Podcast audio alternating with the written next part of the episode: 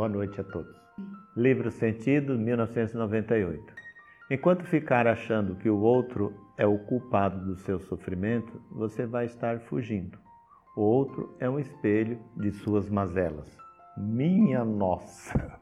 Jesus, amai-vos uns aos outros como vos amei, e amarás o próximo como a ti mesmo. Encaixa? Vamos ler de novo agora? Enquanto ficar achando que o outro é o culpado do seu sofrimento, você vai estar fugindo. De quem? De você e não do outro. O outro é um espelho de, de suas maneiras, onde reflete a sua alma. Se você não consegue se ver, quem vai ver você? O outro. Se não existe uma outra pessoa, você não saberia que você existe. Mas como amar a si mesmo? Como se amar para amar o outro? Como amar o próximo como eu te, como eu me amo? Como como se amar? Essa é uma das maiores dificuldades. Amar o outro. Você foi educado para isso, mas você não foi educado para amar você mesmo. Você não se ama, você não é generoso com você e você não tem paciência com você. Porque na infância você foi educado para não frustrar a expectativa dos seus pais. Não? Quando você foi para a escola, você fez tudo o que o professor pedia. Não? E você aprendeu a fazer todo o desejo do outro para que você possa ser amado. Então, quando você entendeu a expectativa, você recebeu o, o reforço. Quando você tirou a nota máxima, você foi elogiado na frente de todos. Então, você aprendeu a fazer o desejo dos outros para ser amado. Não foi isso que aconteceu? Então, quando todo esse esforço de aprendizado ele é frustrado, é imperdoável. Você tem uma dificuldade enorme de perdoar o outro. E não é bem simples assim, perdoar o outro. Precisa aprofundar essa compreensão do perdão. Vocês estão preparados? Então reúne, né? No primeiro instante e diga para as pessoas: Eu te perdoo por você não ter sido aquilo que eu esperava que você fosse. Mas é um pouco mais profundo essa capacidade de perdoar. Porque para você perdoar o outro, primeiro você tem que se perdoar. Para você amar o outro, como você ama você, primeiro você precisa se amar para você amar o outro. Amar o próximo como a ti mesmo, você precisa gostar de você. Para perdoar o outro, você precisa se perdoar. E como que eu faço para me perdoar? Se você não aceitar, não aceitar o que você é, se você não parar de se criticar, você é impulsivo. Você é uma pessoa de, de impulso e você pega e te critica por isso. Crítica gera ressentimento, gera mágoa, é um julgamento. Então, num primeiro instante, você tem que aceitar você. No que, que eu tenho que me aceitar? No que o outro te culpa. Que é o outro que vai te revelar que você é assim, assim, assim, assado. Se você aceitar isso, é o primeiro passo para você buscar os recursos e as condições para a sua melhora. E você nunca diga para você assim, mas como eu sou ruim, como que de novo eu fiz isso? Nunca te, te condene, nunca te desmereça, não faça uma auto-ofensa, nunca diga eu não sou capaz. Aceita do outro as mazelas que ele te aponta. Se você não aceitá-las, você não tem como se melhorar. Você vai ficar uma vida inteira num culto de defesa às ofensas que te proferiram.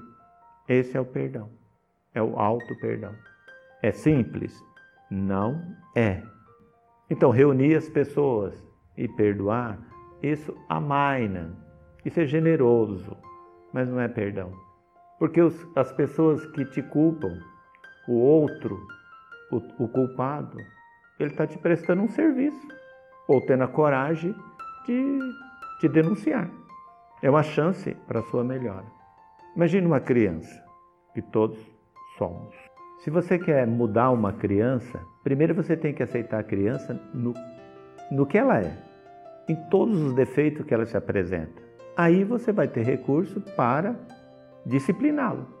Mas se você cria uma relação de adestramento, prevenindo de determinados problemas, você vai aleijar a psique dessa criança. Então tira de você o outro como culpado. Aí eu vou estender a frase final para absorver o perdão pleno e absoluto. Eu agradeço o fato de você ter me apontado esses, essas mazelas ou esses defeitos. E essa é uma conversa entre você com você mesmo. Você não vai falar isso para o teu algoz, mesmo porque ele viu e, e só teve coragem de dizer um monte para você porque incomodou. E ele não tem nada a perder em dizer para você o que ele pensou, acha, imagina ou quer. Já saímos para briga? Não, você não está nesse nível. Você está no, numa reflexão pessoal de ver, rever o que precisa ser mudado. Mas não precisa sair mudando na primeira crítica. Deixa somar uns três, quatro falando a mesma coisa, que aí já, já deu fórum, coro para se melhorar. Mas essa, essa dificuldade de amar a si mesmo foi em função da educação, para fazer o máximo que puder para o outro. Isso pode ser o seu filho, sua filha, o seu pai, seu, sua mãe, seu primo, seu irmão, você dá o máximo para que para ser amado. Então você precisa ser amoroso, generoso e ter paciência com você. Uma vez você tendo isso com você, você vai espargir energeticamente a sua volta. Vai estar no seu, no seu campo áurico, vai estar na sua vibração. Livro Virtudes 2001. Sentir nos faculta um bom humor diante da vida.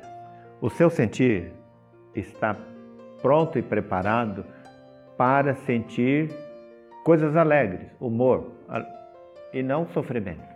Se o que você sente é um sofrimento, ele está te revelando alguma coisa, porque seu corpo não está preparado para as coisas ruins. Se o ruim se apresenta no ômega, é porque você precisa se perdoar. Você precisa se amar para amar o próximo. Você ter espargir alegria num quadro de profunda tristeza é consciência de quem, de quem está ajudando quem precisa. Se sentir confortável, se sentir útil, ajudando alguém no incêndio, é porque você tem coragem de encarar o fogo, pondo a sua vida em risco e vendo que você tem conhecimentos e técnica para poder salvar alguém do fogo ou afogando. Se você pula na, na, na, na piscina para tirar alguém que está afogando, é porque você sabe nadar. Então é um sentimento de alegria pessoal.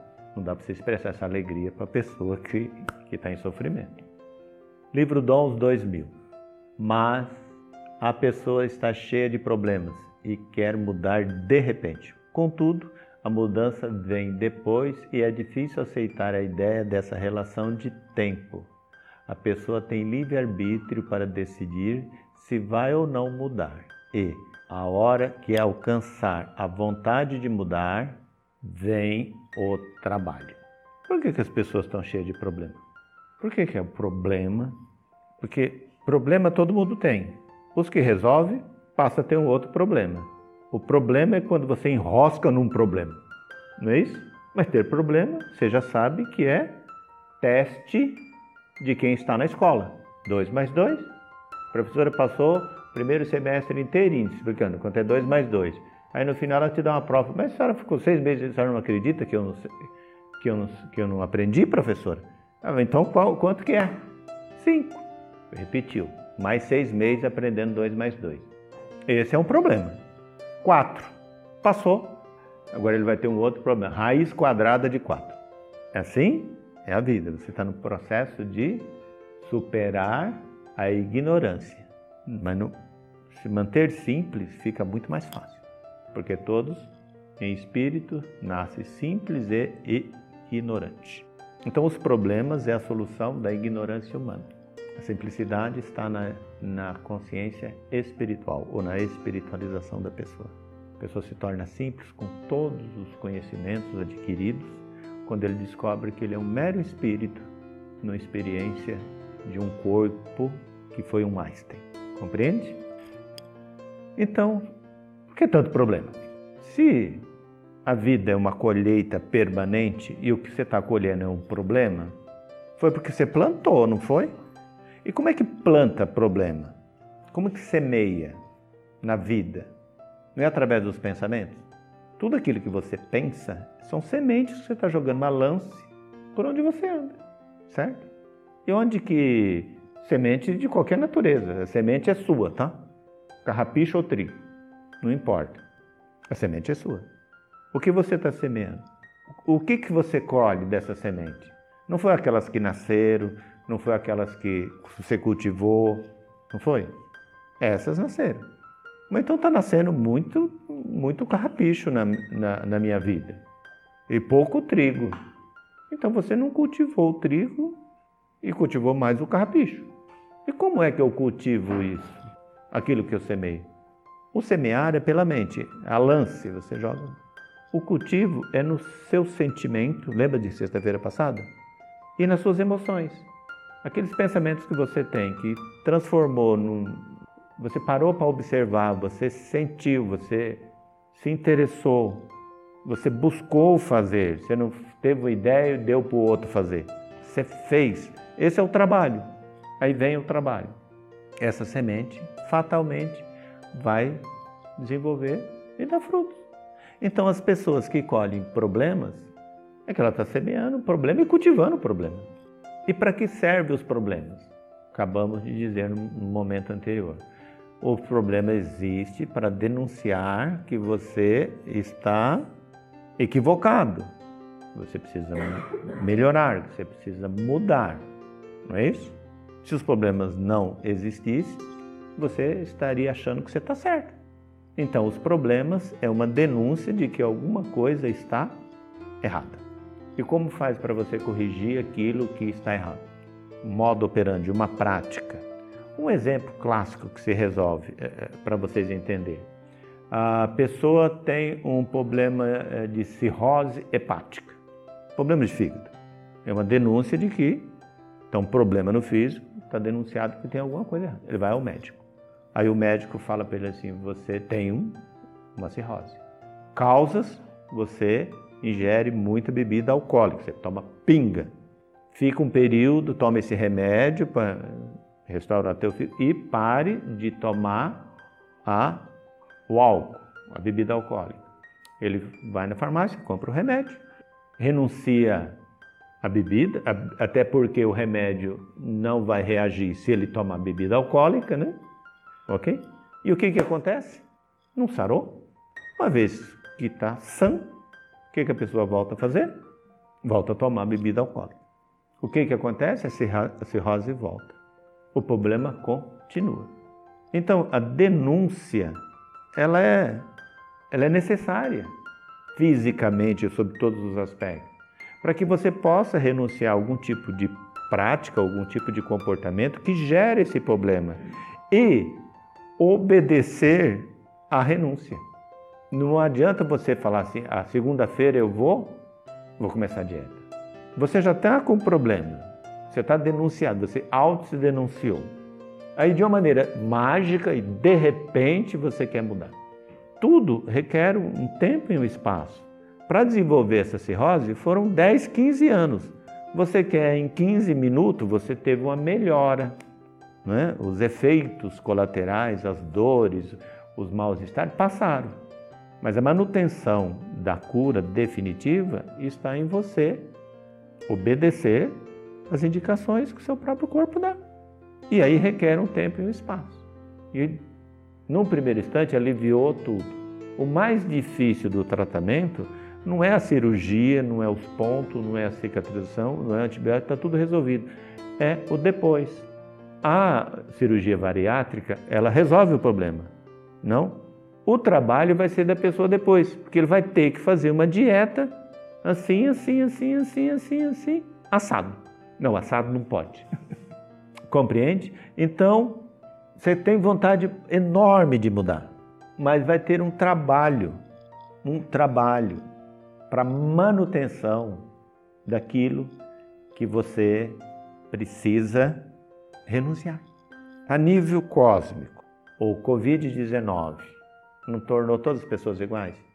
E observa que a, a, o, todo mundo corre o risco de contágio, mas determinadas práticas torna a coisa mais susceptível, compreende?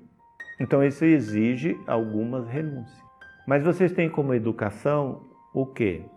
Quem está com problema, basta pedir bênção, basta pedir ajuda para Deus, não é isso?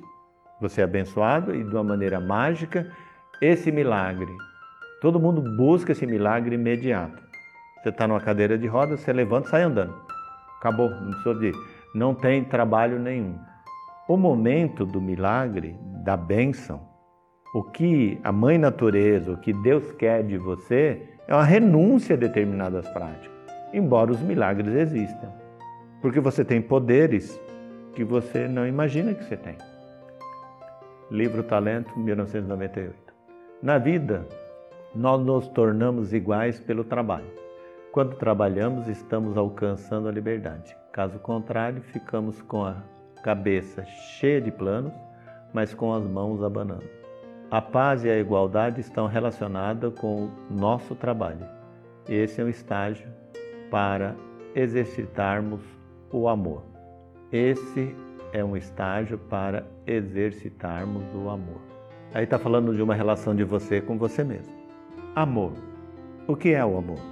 Todo mundo fala a palavra amor. Amor é uma frequência, uma frequência quântica mas é uma frequência. E o amor bom, amor que gera harmonia, porque tem determinados amores que terminam em desarmonia e é de baixa frequência. Como, por exemplo, eu matei porque eu a. Estou falando de amor que gera harmonia. E aí, nós precisamos entender o aspecto do sentir o amor. O amor não é uma coisa que você não é uma coisa racional, ela não é uma coisa lógica. É uma comunicação entre o que você sente e o outro sente. Não precisa ser dito, basta ser sentido. Porque há sentimentos que não há palavras que traduz. Você não tem como determinado sentimento achar palavras. Você está muito próximo do amor, porque ele é de altíssima frequência. Então, tudo aquilo que você é capaz de explicar racional, é racional. Aquele sentimento que você não tem palavras, você não tem como explicar, isso é o amor. Você atingir uma frequência quântica.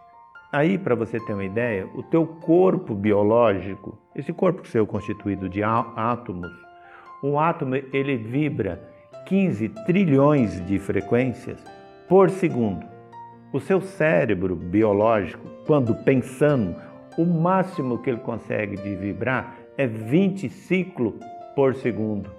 Só que os 15 trilhões faz parte da sua constituição. Entre 12 a 20, se você estiver na frequência do amor. Então, sentimentos de baixa frequência, aquele prazer em sentir raiva, se você tirar o culpado de dentro de você, você tirou seu parque de diversão porque é absolutamente prazeroso falar de uma maneira odiosa de alguém. Isso é sentimento de baixa frequência. E essa frequência que eu estou dizendo, essa, essa vibração, ela pode ser medida: beta, alfa, teta e delta. É só pôr um aparelho para medir a frequência do seu cérebro. Assim como tem a frequência do seu coração, são os batimentos cardíacos. Então as pessoas se nutrem, na maioria das vezes, com frequências de baixíssima vibração, baixíssima frequência.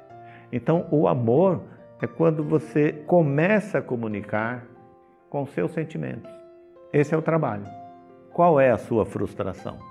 Você espera do outro aquilo que você quer que ele seja, porque você é, aprendeu com seus pais, com seus professores, no teu trabalho, a ser útil, a servir o outro para ser amado. Você fez tudo isso para a pessoa. Ela não respondeu da maneira com que você quer, você passa a ter sentimentos de baixa frequência.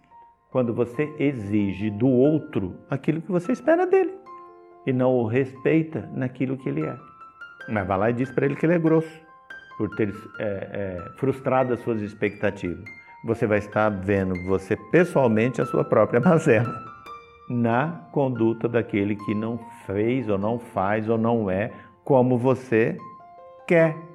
Isso é sentimento de baixa frequência. Então, o trabalho que vem depois é esse. Agora, você ficar com a cabeça cheia de plano, somente torna oficina da dualidade. O estágio do amor é uma vibração de altíssima frequência.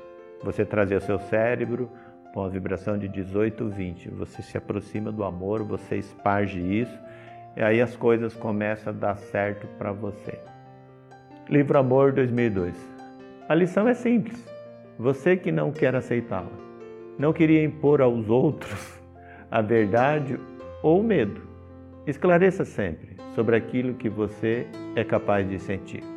É, você gostaria de ser perdoado de alguma coisa? Porque você insultou alguém?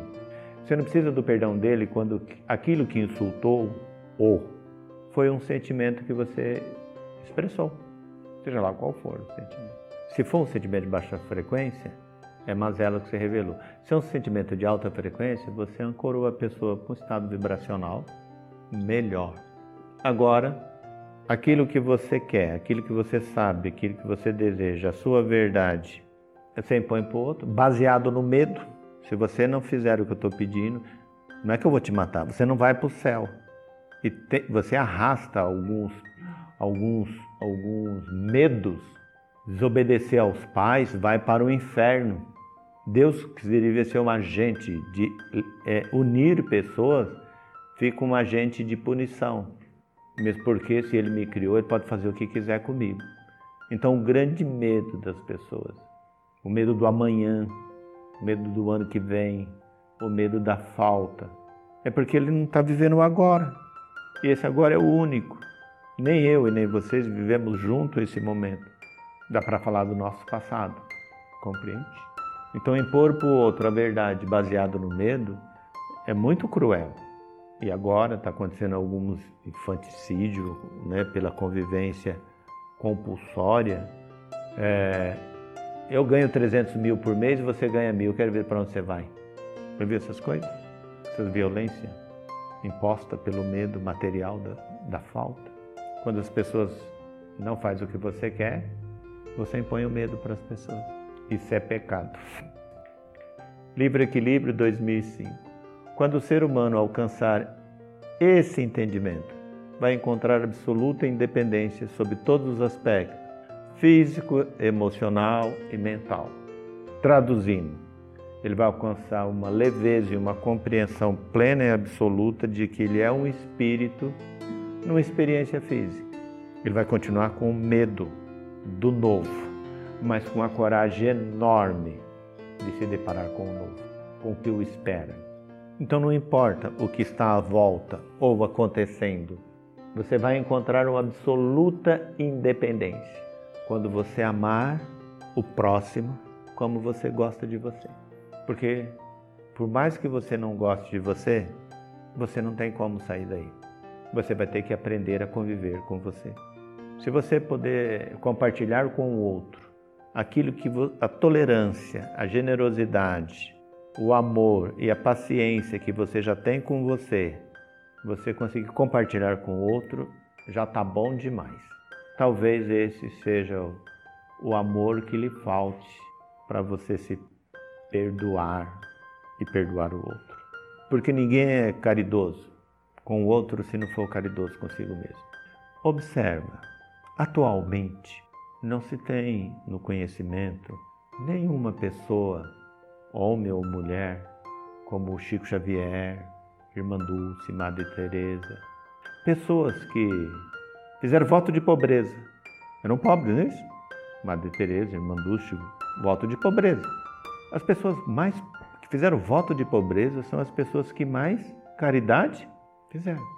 Agora, existe uns caridosos de, no momento que saem na mídia, né? As doações, mas é, ainda que seja muito, para poucos, muito dinheiro para pouco, é troco para quem está dando. É troco, é muito pouco. Amanhã, hoje à noite, amanhã você vai ter que levantar e sair para o trabalho, não vai? O trabalho que referimos não é o trabalho que te dá remuneração, é o trabalho pessoal de se compreender, de se amar, para poder amar o outro incondicionalmente. Boa noite.